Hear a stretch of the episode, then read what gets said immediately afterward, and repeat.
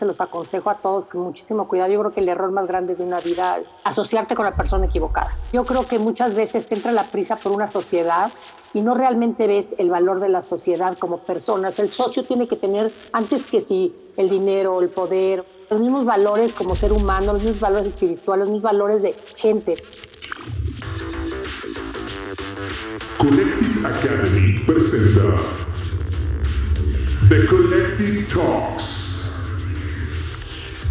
Resolviendo los problemas más complejos de los negocios, la tecnología y el futuro, en Collective Academy creemos que la mejor forma de llegar a una solución es compartiendo lo que sabemos.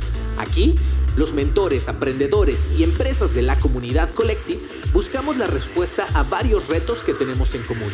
Y como siempre, nosotros ponemos la conversación, pero los aprendizajes los pones tú. Hola, hola, ¿cómo están aprendedoras y aprendedores? Sean bienvenidos a un nuevo episodio de Collective Talks. En el episodio anterior platicamos con Pato Bichara, creador y CEO de Collective Academy, y juntos tuvimos una charla sobre la universidad del futuro. Si eres una persona interesada en saber cómo va a cambiar la educación en los próximos años, en verdad te recomiendo escucharlo. Sin embargo, el día de hoy vamos a platicar nada más y nada menos que con Gina Díez Barroso, creadora de Dalian Power y la Universidad Centro.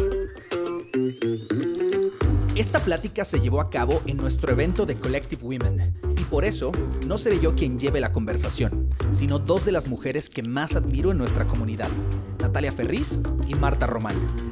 En este episodio podrás escuchar de viva voz de una de las mujeres más influyentes de México cómo fue para ella romper paradigmas, equivocarse en la elección de sus socios y por qué considera que la educación es uno de los territorios más fértiles para la innovación en el mundo. Sin duda alguna, este es uno de los episodios que más he disfrutado, porque lo único que me tocó hacer fue escuchar y aprender. Hola, bienvenidos aprendedoras y aprendedores a Collective Talks. Esta vez es diferente, ya que tengo la oportunidad de hacerle el día de hoy yo. Soy Natalia Ferriz, consultora de comunicación para Collective Academy y parte de la comunidad. Está conmigo el co-host Marta Román, directora de producto dentro de Collective. Hoy tenemos la oportunidad de platicar con una mujer que personalmente admiro muchísimo. La conocí hace más de 15 años dando una plática en mi universidad y las vueltas que da la vida, que hace un par de años tuve la oportunidad de ser speaker en el primer aniversario de Dalian Power, este proyecto de capacitación continua que busca impactar a 100 millones de mujeres en los próximos 10 años. Gina está una institución en distintas industrias, desde bienes raíces, fundando Grupo DIARC hace más de 30 años, hasta educación, creando Universidad Centro en 2004 y como les platiqué, Dalian Power en 2016. Más allá de seguirles platicando su impresionante trayectoria, lo más increíble de ella es su propósito real, que es cambiar formas de pensamiento, romper paradigmas y contribuir a un verdadero cambio como mujer, como ciudadana y como ser humano. Bienvenida a Collective Talks, Gina Díez Barros. Mil gracias, Natalia, y me encanta estar con todas ustedes. Le comentaba, fíjate que Gina esta mañana, Natalia y yo teníamos, tuvimos una llamada rápida para ver un poco qué íbamos a hacer porque, pues sí, estar con una mujer como tú aquí era como imponente. Y todos estos días, no sé si os pasa a todos vosotros y todas vosotras, pero a mí siempre me da como por pensar en, pues sí, derechos de las mujeres, leer un poquito de qué ha estado pasando. Y hoy leía justo contexto de México que fijaros que en el 74 todavía, que hace cinco minutos, temporales hace tres segundos, nada menos, todavía se estaban firmando decretos para igualdad de, de literal igualdad jurídica entre hombres y mujeres en México. Y Gina, pensaba en las circunstancias en las que a ti te tocó crecer, educarte, o sea, digamos que en toda esta circunstancia, ¿no? Si nosotras todavía estamos viendo roles sí, lugares donde no nos gusta estar, donde nos ponen todavía, donde nos ponemos, circunstancias sociales donde tú te criaste era todavía como clavado ahí, ¿no? La verdad es que una de las primeras cosas que me encantaría saber, nos encantaría saber, teniendo en cuenta todo este panorama de tu generación, que era bien distinto, y el tuyo concretamente, que era como un contexto todavía más, pues sí, yo creo que se esperaban ciertas cosas de ti muy, muy concretas y rompiste con todo este todo lo que se esperaba de ti, este status quo que te estaba diciendo que tenías que ser de una manera. La pregunta es, ¿qué fue lo que te hizo hacer eso? ¿Qué fue lo que te hizo hacer eso y literalmente hacer tu propio legado? Como no tomar ese camino fácil que ya se pintaba, ¿no? Sí, pues mira, te voy a platicar un poco. Yo creo que yo nací en una familia de cinco hermanos y me llevaba muchísimo con mi papá y no así con mi mamá, ¿eh? curiosamente no me llevaba con mi mamá, pero hoy a la edad adulta me doy cuenta que es que éramos idénticas, ¿no? Entonces por eso no nos llevábamos tan bien. Entonces mi papá era como mi máximo, platicábamos muchísimo, nos queríamos muchísimo y siempre me preguntaba qué iba a hacer de grande y cómo me iba yo a él a guiar y ayudar y que yo podía hacer lo que yo quisiera, en fin. Mi mamá me etiquetaba siempre como la niña difícil que no tomaba no por respuesta. Siempre me decía, eres más terca, nunca tomas no por respuesta, en fin en aquel entonces, esa etiqueta para mí era lo más negativo del mundo, que hoy te puedo decir que es mi mayor asset que puedo yo tener, porque por no tomar no por respuesta logro lo que aparentemente se supone que no debería de lograr, ¿no? Entonces, ¿qué me pasa cuando era chica, como dices tú? Cuando yo tenía 11 años, mi papá se va a una convención de NBC Acapulco y me dice, nos vemos el domingo, este era un viernes, nos vemos el domingo. Se va y me dice, adiós, no sé qué, y regreso al colegio y me encuentro con que el avión de mi papá se cayó y él murió. Pero así de, así de un día para otro, adiós, no hay papá. Y en ese momento la palabra resiliencia ni existía, ni se escribía, ni nadie sabía ni cómo se decían. Entonces tenía dos caminos. Me dejo ir a la depresión o sales adelante como puedas. Y en mi caso era silvestre, porque mi mamá tenía 38 años, viuda, cinco hijos, el más grande 18, la más chiquita uno, y pues ahí andaba yo flotando la mitad, yo era el número cuatro, de mí seguía la chiquita, 10 años más chica que yo. Entonces, la verdad me tocó una vida silvestre, como yo digo, y hoy esa vida silvestre me enseña a que yo tengo cinco hijos hoy. Y esos cinco hijos yo los he tratado de educar como perros callejeros. Y me da risa porque cuando lo digo en inglés se oye horrible, pero en español se oye menos feo. Pero yo, yo he tratado de que mis hijos sean perros callejeros. Y te voy a decir por qué. Porque un perro callejero encuentra comida donde pueda, no se muere de frío, encuentra lo, eh, donde, donde dormir, se cruza el periférico y chance y no lo atropellen. O sea, lo que quieres es gente independiente, gente que logre lo que quiera hacer. No quieres un perrito fifi que a la hora que sale lo atropellan a los cinco pasos porque no sabe ni cómo cuidarse, ¿no? Entonces así crecí. Y luego mi primer trabajo fue en Editorial Televisa. Y te voy a decir por qué encontré mi propósito en la educación. Estuvo muy chistoso eso, porque quiero decirles a todas ustedes y a todos ustedes que el propósito se encuentra del pasado. Nunca van a encontrar un propósito del futuro, ni del presente, es del pasado. Yo de lo ya vivido, ¿no? De lo ya vivido. Entonces, si quieren encontrar su propósito, tienen que analizar mucho su vida pasada. Entonces, bueno, a mí me pasa que yo empiezo a trabajar en Televisa, en, en Editorial Televisa, y siempre preocupada por las niñas muy jóvenes que no se les comunicaba nada, no había revistas para ellas, todas las revistas hablaban de usted, de lo más aburridas, y había como 30 revistas. Y entonces yo empecé a decirle a mi jefe que quería hacer la revista que hablara a, los a las muchachas chiquitas, niñas chiquitas de 10, 11, 12, 14 años, de tú, que les hablara de tú. y creaste la revista tú. Hice, hice, la revista tú, pero les quiero decir que mi jefe al principio, estás loca, ¿quién va a comprar una revista a una niñita?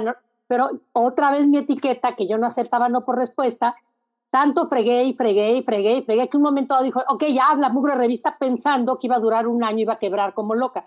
La revista Tú cumple 38 años hoy en el mercado todavía y sigue ahí. Y sí, era, eran tal la fidelidad de las lectoras, que era impresionante, que me acuerdo un día que les estuve diciendo, yo, escribo, ¿no? Entonces les escribí, les dije que venían las navidades, que usaran, que si se querían tener un súper buen tan, en aquel entonces no se hablaba de que no se debías de asolear, ¿no? Todo el mundo nos asoleábamos muchísimo. Entonces yo les ponía que se comieran mucha zanahoria y papaya para que agarraran un súper tan en diciembre y en enero me empezaron a escribir todas, estaban anaranjadas, me empezaron a mandar fotos anaranjadas, porque claro, me hacían tal caso, o sea, lo que yo les decía era la Biblia. ¿eh? Entonces me di cuenta que era un público verdaderamente fiel, o sea, súper fiel las niñas. Entonces ya hice mi revista, lo, pero cuando tengo 26 años, como dices tú, pues la comodidad de estar en una empresa grande, protegida, donde si tienes un problema le mandas a contable, si tienes un problema legal lo mandas a legal, pero siempre tenía yo esta cuestión de ser emprendedora. Pero antes de que nos comentes eso rapidísimo, ahorita estaba pensando, ¿cómo le hiciste tú, por ejemplo, en tu contexto? Porque ahorita estás diciendo que ya que fundaste la revista así dentro de Editorial Televisa, apenas tenías 26 años, cuando puedo apostar que muchas de tus amigas pues probablemente no estaban en ese camino de encontrar su carrera profesional, seguramente ya se habían casado desde los 22, tenían hijos y tú escribiste otra historia, ¿no? Mire, yo no creo en los fracasos, como decía mi compañero de hace rato, ¿no? Yo creo que el fracaso es el día que ustedes deciden ya no tratar más. Eso considérenlo un fracaso. Todo lo demás son momentos de cosas que no salieron. Para que sepan, Abraham Lincoln 15 veces trató de entrar al gobierno de Estados Unidos y 15 veces no lo dejaron. Y hoy es de los mejores presidentes que Estados Unidos ha tenido, ¿no? Entonces, la realidad es que mi primer falla fue a los 19 años que me casé. Entonces, yo siempre les digo en muchas de las pláticas que doy a mujeres más chicas que ustedes, que les digo, no planeen la boda, planeen la vida. Pues yo hice ese error. Yo planeé la boda y no la vida a los 19 años. Entonces yo me casé y sí, cuando hice mi primera empresa tenía tres hijos y un matrimonio en pique, en absoluto pique. Pero no importaba. O sea, eso estaba por allá. Sí, y de ahí entonces fue cuando decidiste emprender a los 26 años, cuando dijiste, yo quiero formar mi propio camino, mi propio legado, más allá de trabajar para alguien más. Cuéntanos un poquito eso. Ese día dije yo, yo no quiero ser, eh, trabajar en este elefante, entonces quise ser lo que es DIAR, que es diseño, arquitectura y construcción. Me preguntan muchas personas que qué era entrar en un mundo de hombres. La verdad, yo nunca me cuestioné si era hombre o mujer. O sea, yo tenía que trabajar bien, no me importaba qué mundo iba a entrar, si era de hombres o de mujeres o, de diferentes preferencias sexuales o no, o sea, yo, yo tenía que trabajar. Entonces empecé a hacer esta empresa, éramos seis empleados, hoy somos 600. Entonces, pues empecé y empecé y empezó a crecer y empezó a crecer y pues todo estuvo bien. Y cuando yo cumplí 40 años o 41, estaba contenta, pero es la diferencia entre contenta y satisfecha, entre tener o no tener un propósito. Decía yo, bueno, he hecho 400 obras, o sea, en fin, estoy bien, pero la realidad es que, ¿qué legado estoy dejando? ¿A quién estoy tocando? ¿A quién estoy cambiando una vida? A nadie, digo, a nadie, ¿no? Entonces, la realidad es que fue cuando empecé a pensar en la educación, y les voy a decir por qué mi propósito fue la educación, porque yo no la tuve. O sea, yo la realidad es que al casarme a los 19, yo no tuve la maestría que hubiera querido tener. Yo siempre, siempre me quedé muerta de la ilusión de hacer un MBA pero me llené de hijos y de desastres y me divorcié a los 26 y luego me casé a los 30, me divorcié a los 38 y un día tendremos el tiempo de hablar de las piedras en el camino, pero hoy tengo, gracias a Dios, un, no tengo un marido, tengo un socio de vida, que es a lo que todos tenemos que aspirar. Estoy casada con él, pero es un socio de vida. Yo digo, nadie necesita una esposa ni un esposo. Necesitamos socios de vida que nos hagan crecer. Entonces, hoy tengo un socio de vida de 22 años, pero dos veces me tropecé no, pues ni modo, te limpias y sales, ¿no? No importa. Totalmente. Oye, Gina, has dicho una cosa que lo acabas de decir, ¿no? Como estos cambios que has hecho de industria, ¿no? Desde arquitectura, luego pasaste, no, no voy a decir otra vez todo lo que ha dicho Natalia, pero de veras es impresionante como los cambios que has ido haciendo, hasta ser miembro de diferentes asociaciones, hasta las fundaciones que tienes. ¿Cómo has conseguido literalmente como poder moverte y no encasillarte, ¿no? Porque otra de las cosas, otro de los miedos también es como que al final te encasilles en algún sitio aunque tengas intereses variados. ¿Cómo has conseguido esto? No quedarte ahí en un sitio siendo Gina la que hizo la empresa de arquitectura y pum, y ya ahí se quedó. Yo creo que se vale cambiar en todo sentido. las metas y los propósitos pueden cambiar. Yo lo que pasa es que sí siento que es, es importante darte cuenta de qué es lo que te apasiona. Porque no es lo mismo trabajar por necesidad o por gusto, que esa misma necesidad y gusto darle pasión, ¿no? Y yo cuando, cuando decidí yo hacer centro era porque yo estaba traumada de cómo se estaba enseñando en México y en el mundo, ¿eh? Les quiero decir que esto no es, no es en México, en Estados Unidos tampoco hay, no hay una universidad como centro. Y lo que pasa es eso, es que están, tú llegas a una universidad o llegabas y te decían, a ver, ¿eres el hemisferio derecho o el izquierdo? Si eres el derecho, vamos a la creatividad. Si eres el izquierdo, vamos al analítico, matemático. ¿Por qué? Si es un cerebro. O sea, ¿por qué no te entrenan de los dos lados? Para que si eres creativo sepas hacer un negocio y si eres una persona que estás en números y analítico, tengas pensamiento creativo y innovación. Ese es el futuro del mundo, ¿no? Entonces, por eso quise hacer centro. Y cuando quise hacer centro, también todo el mundo me dijo que estaba yo loca, que de parte de quién iba a ser yo una universidad, que dónde están mis credenciales académicas para ser una universidad. Y contraté un, un despacho de estudios de mercado que me dijo que definitivamente no lo hiciera que iba yo a perder dinero y que iba a perder credibilidad y que iba a perder todo, pero busqué, me deshice de mis haters y busqué a mis personas. Les voy a decir, cuando a mí me preguntan cuánta gente trabaja para mí, ninguna. Yo tengo como 700 personas que trabajan conmigo. Para mí nadie. Me encanta. conmigo muchas. Y mis proyectos los hacen sus proyectos. Y eso es lo más importante, cuando el equipo se hace el mismo equipo todos y mis proyectos son suyos. Y por eso salió Centro, porque creímos en el proyecto todos, ¿no? Y, la contracorriente con lo que decías, ¿no? Y bueno, y Dalia, este, pues, claro. Y por eso sale Dalia. O sea, Dalia sale porque era imposible ver mujeres graduadas con maestrías y doctorados, que bien lo decías, echadas para atrás, no levantaban la mano, no salían adelante, no negociaban bien, no tomaban riesgos, no, no se adueñaban de este poder que todas tenemos dentro. Este, ¿Me entiendes? No, pensaban que cuando dejaban, iban a, iban a tener que elegir entre una vida profesional o una vida personal, de tener hijos o trabajar, culpas a diestra y siniestra, estereotipos por todos lados. Entonces dije, no, o sea, y las habilidades blandas no te las da una universidad, no te las da, o sea, definitivamente no te las da. Y son las habilidades que hoy LinkedIn las, las pone como las habilidades claves para lograr un éxito, que obviamente son branding personal, negociación, inteligencia emocional, todas estas cosas que, Dalia da, claro, lo que Dalia da, que una universidad por más maestrías y doctorados que tengas no la vas a tener. Claro, completamente. Te escucho y, en algún momento que seguramente has platicado con Patricio Bichara, el CEO de, de Collective Academy, claro. y me suena completamente esas historias de alguien que realmente quiere cambiar el rumbo de las cosas, aún que te digan que no, que no va por ahí y 10.000 estudios de mercados te digan que eso no va a funcionar y luego la historia se escribe completamente diferente, ¿no, Marta? Así es. Perfecto, el ejemplo, claro. Totalmente. De hecho, justo hablábamos también de esta parte de lo que en Coletti llamamos las core skills, que literalmente son todas estas que dices Gina y, y totalmente. Fíjate que una de las cosas que como que más me impresionó cuando también vi lo de centro fue que te metiste a innovar en un sitio donde se parecía que no había modo de innovar. Era como, pues es una universidad, ¿no? Era como, ya sabemos cómo son las universidades. Y creo que otra de las cosas que me encantaría saber es, ¿cómo se hace esto de innovar en sitios? O sea, ¿cuál es ese pensamiento que te saca de, pues sí, de esta cajita de la que siempre hablamos y te hace innovar en sitios donde no, donde parece que ya no hay más, ¿no? Es como las universidades son así. ¿Cómo es este proceso, Gina?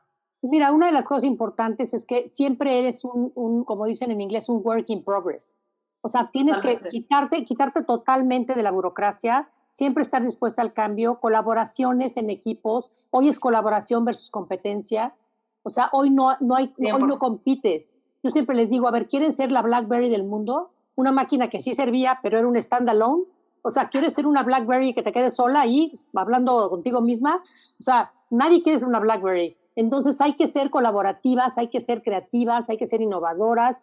Y, en Centro, por una de las cosas que tenemos en Centro, es que en Centro nos pasaba también que, por ejemplo, antes las, muchas universidades hoy por hoy creen que los profesores son los dueños de la verdad perdóname, es Google, o sea, no te vas más lejos, en un segundo picas un botón. de acuerdo. El profesor, el profesor tiene que ser el, que te estimula, el que te inspira, el tu guía, ¿me entiendes? Tiene que ser mucho más allá que una persona que te dé un, resultado a una pregunta. No, no es lo que te dicen, sino cómo te lo dicen, quién te lo dice y con la experiencia que tienen, ¿no? Exactamente, y, y te digo, y por eso también cuando hicimos Dalia, pues en Dalia ese es el chiste. Mira, Dalia tenemos un problema también las mujeres, y eso ustedes estarán de acuerdo los hombres tienen redes verticales y horizontales. La mujer no tenemos redes network verticales. Debo decir por qué. Si ustedes entran a cualquier trabajo, sean emprendedoras o sean en, un corporativo, lo que sea, y se van el primer día con sus peers a comer o lo que sea, primer error de la mujer, hablar de sus problemas personales. No va a hablar de, oye, necesito que me ayudes a subir aquí, necesito esta cosa, necesito... ¿Por qué? Porque no, no, no, pues no hablan de eso. Y segundo, no hay muchas mujeres arriba de ustedes porque no hay en el pipeline. Tan fácil como que no hay en el pipeline mujeres en puestos de dirección como hombres. Entonces el hombre que entró a X empresa se va con sus peers el primer, la primera semana y se va a ir con el que está arriba, con el jefe, con el más alto, con y el día de mañana lo van a jalar, lo van a jalar. Y nosotros lo que tenemos es que construir estas redes verticales en mujeres, verticales y horizontales, para que tengas esa red de apoyo y para que puedas sentirte con la libertad de decirle, oye, necesito que me sponsores, necesito que me ayudes, necesito mentoría. En Dalia, por ejemplo. eso. Bueno, en, Dalia, tenemos ya un, sistema que abrimos, de hecho, en 15 días para todos los que necesiten, que son como advisors. de Ah. temas específicos. O sea, hazte cuenta que ustedes tienen un startup, por decirles, de comida, por ejemplo, o lo que sea, ¿no? Entonces, de repente necesitan a alguien experto en distribución o en packaging. Eh, Ahí va a haber 50, 80 personas y ustedes escogen quién es experto en packaging, en distribución, en exportación Argentina. Pues hacen sesiones con esta persona y pueden tener tres sesiones que necesiten tres dudas o tres sesiones de 40 minutos. O sea, necesitamos ese tipo de facilidad para poder tener estas dudas acerca de cómo crecer el emprendimiento o cómo crecer eh, personalmente o cómo tener un mejor personal branding y cómo ser exitosas, ¿no? Claro, y también un poco, Gina, ahorita mientras te escuchaba, es cambiar un poco ese mindset de la mujer que a veces nos da pena eh, decir que a lo mejor esto no sabemos y lo vamos a sacar, ¿no? O que nos da, somos muy, ahora sí, que perros callejeros en ese sentido, de que lo vamos sacando como sea, ¿no? Y, me las arreglo, pero también por esa misma red de la que hablas, si la conversación está muchísimo más abierta, ¿no? Salen este tipo de oportunidades en comunidades, obviamente, como, como Dalia, como Collective, como cada vez están abriendo más, pero justo abrir la conversación porque a veces pensamos que lo sabemos todo, lo podemos resolver todo. No, no importa si esto me dicen tal el trabajo, el jefe, tú de hecho hablabas hace, bueno, en, en muchas de las entrevistas que te he escuchado, como hasta cómo negociar el sueldo siendo mujer, ¿no? Cuando los hombres, algo al día complejo. dos que, lo- que los promueven, ya, ya está diciendo, ok, perfecto, está negociando y la mujer como, bueno, me voy a esperar a lo mejor un mes, bueno, a lo mejor dos, a lo A mejor demostrar lo que meses, ¿no? Totalmente. Digo, esa estupidez de deja que mi trabajo hable por sí solo. El trabajo no habla, no tiene voz. O sea, entonces, ¿qué, qué estás esperando, no? Y luego también otra cosa importante, nadie te va a pagar lo que vales, nadie, nunca en la vida. Entonces, como te presentes y como piches, ustedes en Collective lo han de ver a cada rato. O sea, hay que aprender a pichar a lo grande, a lo gigante. O sea, aunque tengan dos empleados, no importa que sean ustedes y otro cuate, o sea, no importa, ustedes otra mujer, tienen que decir que es la empresa más importante del mundo y que es lo mejor que les ha pasado a quien vayan a picharle. También tenemos que exagerarle un poquito a quienes somos, ¿no? Porque el hombre lo hace. Y también otra cosa importante en la mujer, levantar la mano. Cuando hay una oportunidad, levantar la mano. Porque luego nos da pavor de que no, no estamos preparadas para eso, ¿no? No nos sentimos preparadas para eso. Y eso es fatal, fatal. Totalmente, Gina. Oye, Gina, has comentado justo, hablabas de esta parte de nosotras como pedir apoyo y ayuda y estas redes verticales. Tú como mentora, que estoy segura que ahora mismo eres mentora de mucha gente, ¿qué le recomendarías a otras mujeres que también pueden ser mentoras para ser como estos roles de, de líderes positivas? Porque creo que es algo como muy importante, ¿no? Que también nosotras podamos ejercer esos roles y saber que también podemos apoyar a otras mujeres saber pedirlo, pero también saber ofrecer ese apoyo para seguir creciendo, ¿no? Pues mira, yo creo que una parte importante de la mentoría es el orden, ¿no? El orden es muy importante porque luego ta- también pasa que cuando te piden que, la, que mentores a alguien y creen que mentorear es irte a tomar un café y platicar, ese es un super error, ¿no? Entonces yo creo que les aconsejo a las que son mentoras y a las que sean mentís también. Te voy a decir un ejemplo. O sea, me acercó una niña que yo no conocía, la, la verdad, y me dijo, oye, quiero que seas mi mentora. Y le digo, ¿sabes qué? La verdad ya estoy saturada, ya no puedo ser mentora de alguien más. Me dijo, te voy a pedir un favor. Necesito una vez cada dos meses, una hora, así me lo dijo. Ya tengo un mentor hombre que es tal persona, una gente importantísima, la verdad.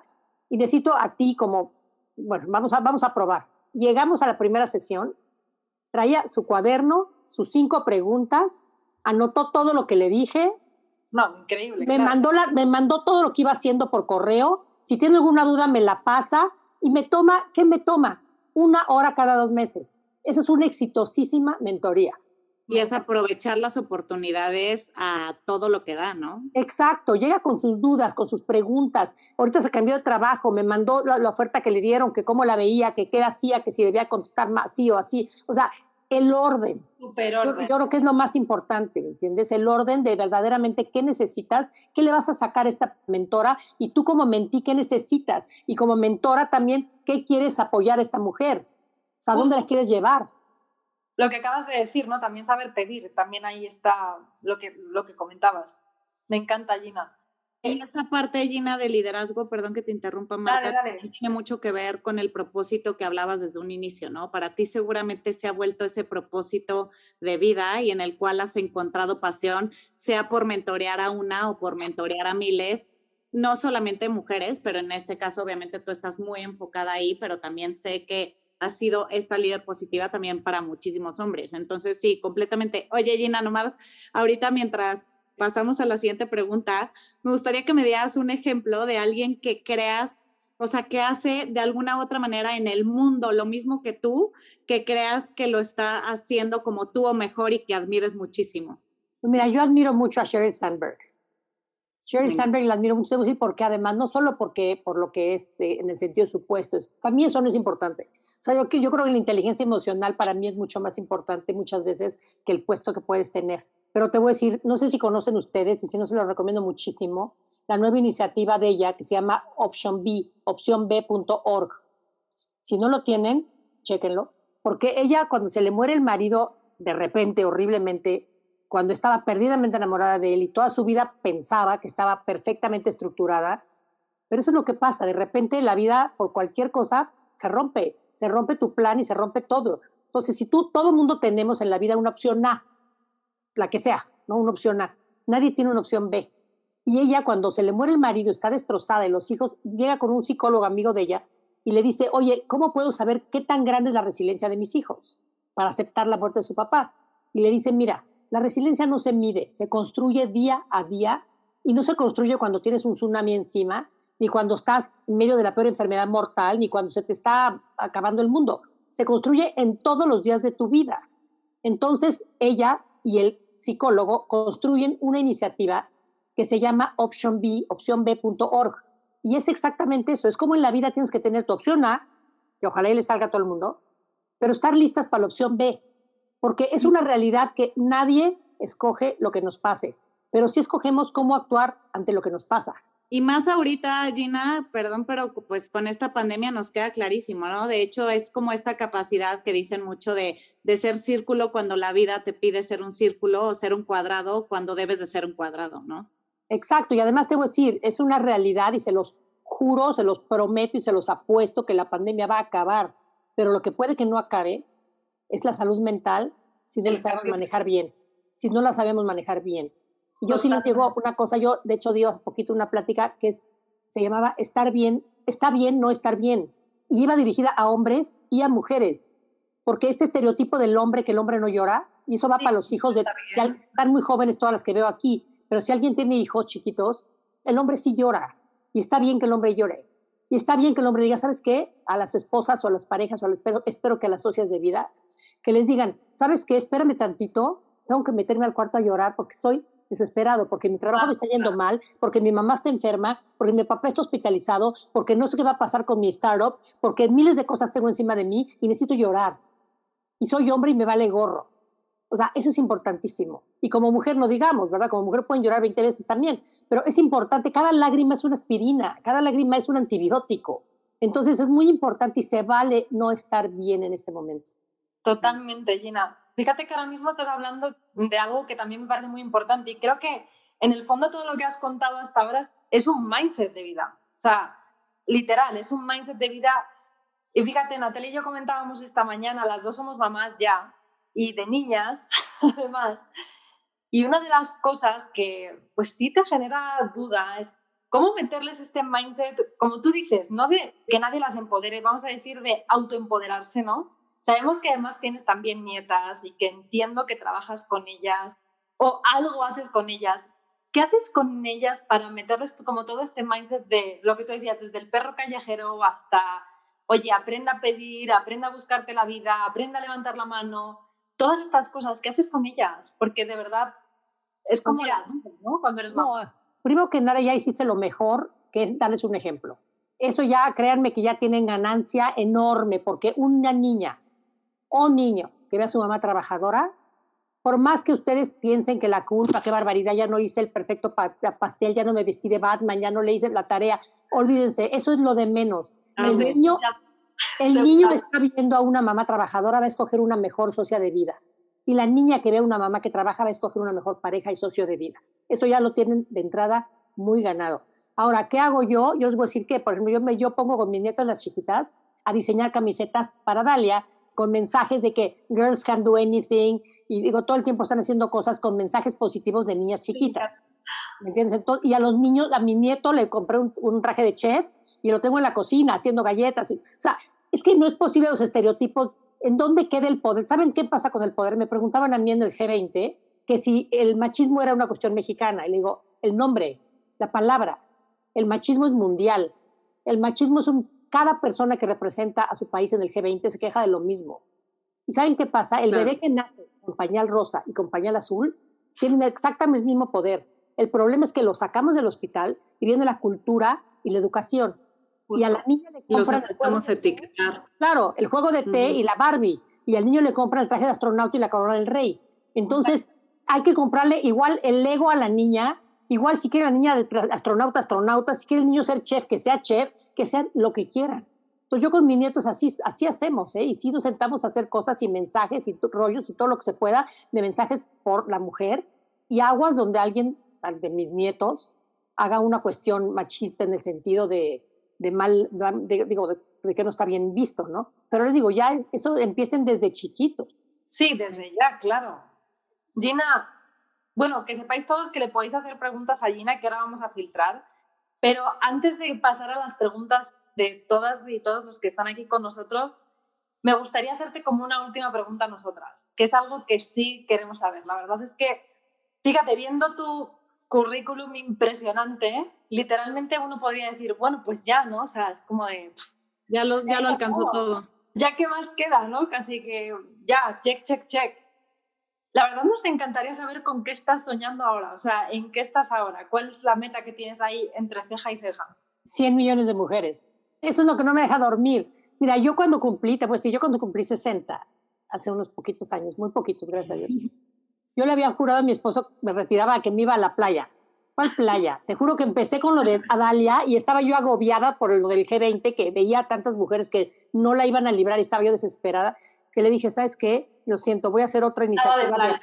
nada de playa. Otra iniciativa de aprendizaje para mujeres. Y cuando le dije mi meta, le dije, quiero llegar a 100 millones de mujeres, me dijo, ¿qué te pasa?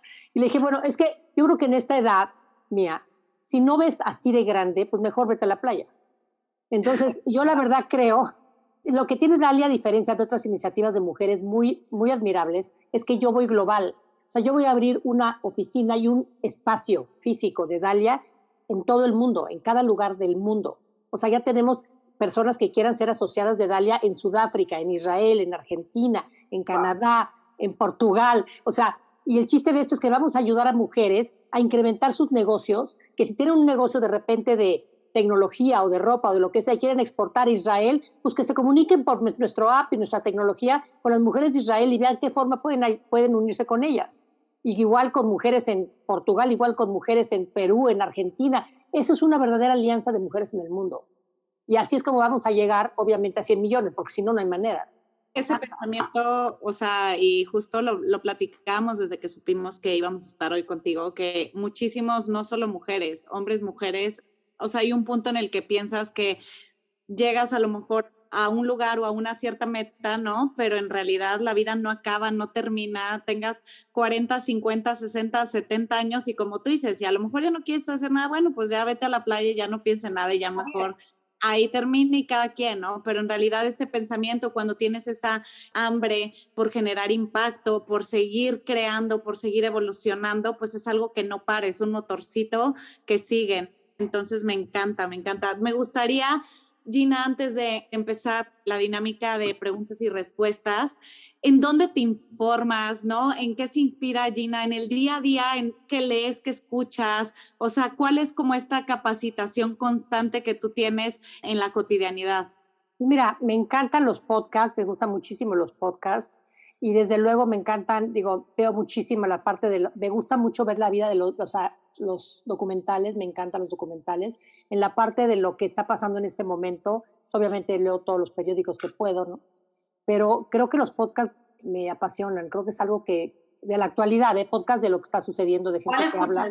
¿Hay alguno así que te guste especialmente que digas, lo tienen que oír? pues no necesariamente, ¿eh? digo, estoy viendo, a cada rato veo novedades, o sea, me meto en cosas raras, digo, cosas muy extrañas, sí, en cosas extrañas, innovadoras, o sea, de repente veo mucho de lo de Peter Diamantis, que es súper innovador, o sea, cosas así, Bob Arari, que es el de Sapiens, que piensa avanzadísimo, ese me encanta también. Entonces te digo, como que estoy todo el día tratando de aprender cosas nuevas, ¿no? Creo que eso es lo más importante, mantenerte ocupada y mantenerte pensando en que, en que puedes hacer el bien por, de las personas, ¿no? Y mira, yo hablaba con Christine Lagarde en una ocasión que tuve cuando estaba en Alemania, en lo del G20 precisamente, y me decía, mira, muchas veces me dice, yo me levanto y veo a mi marido que está dormido y de repente digo yo, ¿cuándo me voy a retirar? Y en ese momento me acuerdo que alguna de las mujeres me dijo que cambié su vida. Y en ese instante me levanto y veo que tengo otro motor de cambiar la vida de otra mujer, ¿no? Entonces sí, eso, eso es muy importante. Cuando dejas un legado en personas que te das cuenta que algo les das, alguna inspiración les dejas, creo que es lo más importante de la vida.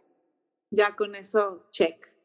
Oye, Gina, Vamos a hacer un par de preguntas que los que nos están acompañando aquí realizaron mientras estaba la sesión y pues nos encantaría escucharte. La primera que te, que te vamos a hacer y que preguntan por aquí es, ¿qué es lo que más te ha marcado en la vida y por otra parte, que no volverías a hacer? Pues mira, yo creo que una de las cosas, obviamente lo que más me marcó fue la muerte de mi papá. Eso definitivamente fue la muerte de mi papá, pero no estaba en mi control, ¿no? Yo creo que algo que no volvería a hacer en la vida y creo que se los aconsejo a todos con muchísimo cuidado, yo creo que el error más grande de una vida es para mí asociarte con la persona equivocada. O sea, yo creo que muchas veces te entra la prisa por una sociedad y no realmente ves el valor de la sociedad como personas. El socio tiene que tener, antes que si el dinero, el poder o lo que, los mismos valores. O sea, los mismos valores como ser humano, los mismos valores espirituales, los mismos valores de gente, ¿no? Yo sí cometí el error una vez en mi vida de meterme con un socio nefasto y creo que eso fue un gran error de mi vida que jamás lo volvería a hacer. No me arrepiento así, de veras, nada más por no haber podido hacer mi MBA, ¿eh? pero no me arrepiento de haberme casado tan chica, en el sentido, me arrepiento por no haber podido estudiar, pero tengo, pues, mi, digo, mi hijo, pues Billy, Billy Robsar, que por ahí no sé si alguien lo conoce, Billy Fernando Robsar de Lemon, esos son mi, mi primer camada, ellos dos y Tatiana son mi primer camada de hijos, y luego tuve otros dos con mi segundo marido, pues no me arrepiento porque tengo hijos muy grandes. Entonces eso está padre, ¿no? Entonces de eso no me arrepiento. Qué, qué rico, Gina. Oye, Gina, otra de las cosas que nos preguntan aquí, así tal cual, si te fueras 10 años al pasado, ¿qué consejo te darías a ti misma? Ah, eso me encantaría irme al pasado porque tendría más tiempo de llegar a mis 100 millones. eso me encantaría, me encantaría. Sí, o sea, yo me daría el consejo, yo creo que yo si me fuera 10 años al pasado, fíjate que estudiaría mi MBA para no quedarme tan traumada. Me he ido a Harvard, estudié en Harvard el curso de Scaling Your Business Exponentially y quiero decirles que era de chiste porque eran como 80 alumnos, de los cuales todos tenían la edad de ustedes, y yo parecía su mamá y me quedaba a dormir en los dorms y todo, estaba muy chistoso mi plan. Pero yo creo que yo estudiaría el MBA, seguro me daría ese consejo, y hubiera empezado antes Dalia, eso me hubiera, me hubiera seguramente empezado antes a ayudar a más mujeres. Eso me hubiera encantado. Pero vas a llegar a los 100 millones, vas a, estoy completamente segura. Pues con la ayuda de ustedes, ¿eh? Claro, claro. Me identifico contigo porque, bueno, esto es algo más personal. Yo, yo me divorcié a los 29, después igual me volví a casar pero justo antes de, o sea, antes de tener a mi hija, yo decía, yo muero por un MBA, me encantaría hacer un MBA y como mujer lo tengo que abrir aquí en el foro, decía, es que ya se me pasó el momento, ya estoy embarazada, estoy emprendiendo, ya tengo mis empresas, o sea, qué horas lo voy a hacer? No, no, no, no, o sea, encontraba como esa parte de, ¿por qué no?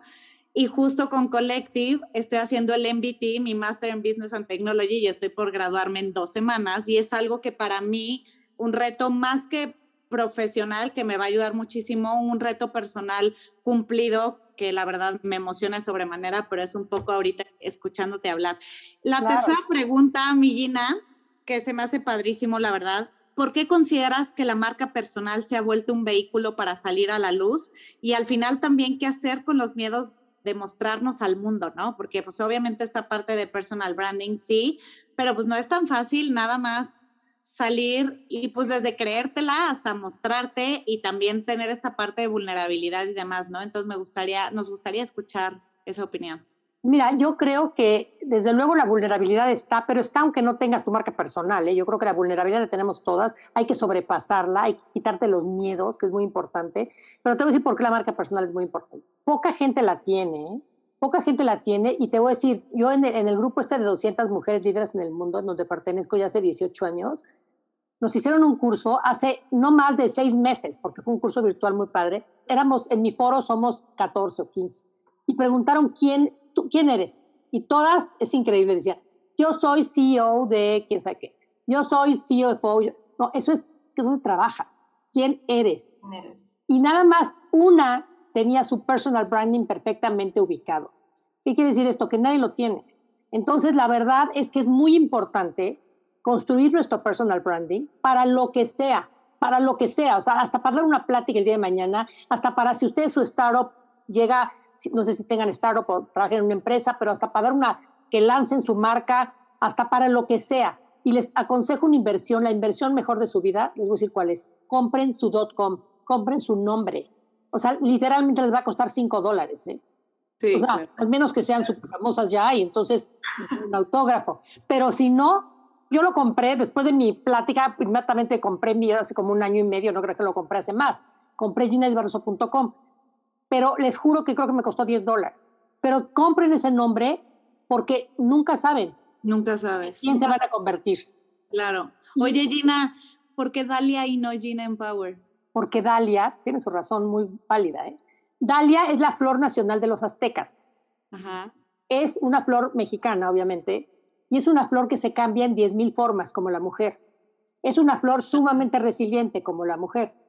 Y es el nombre Dalia se dice fonéticamente igual en todos los idiomas del mundo, menos en ruso.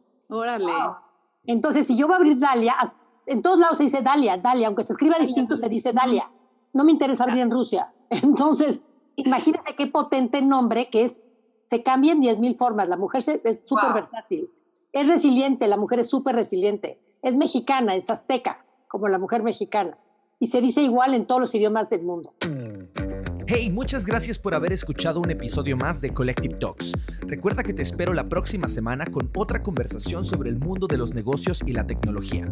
No olvides que si quieres ser parte de la comunidad de Collective, siempre puedes comenzar por seguirnos en Instagram. Y si te interesa tomar alguno de nuestros programas, puedes aplicar en collectiveacademy.com. Te deseo mucha suerte y espero verte pronto en clase. Nos escuchamos pronto. Chao.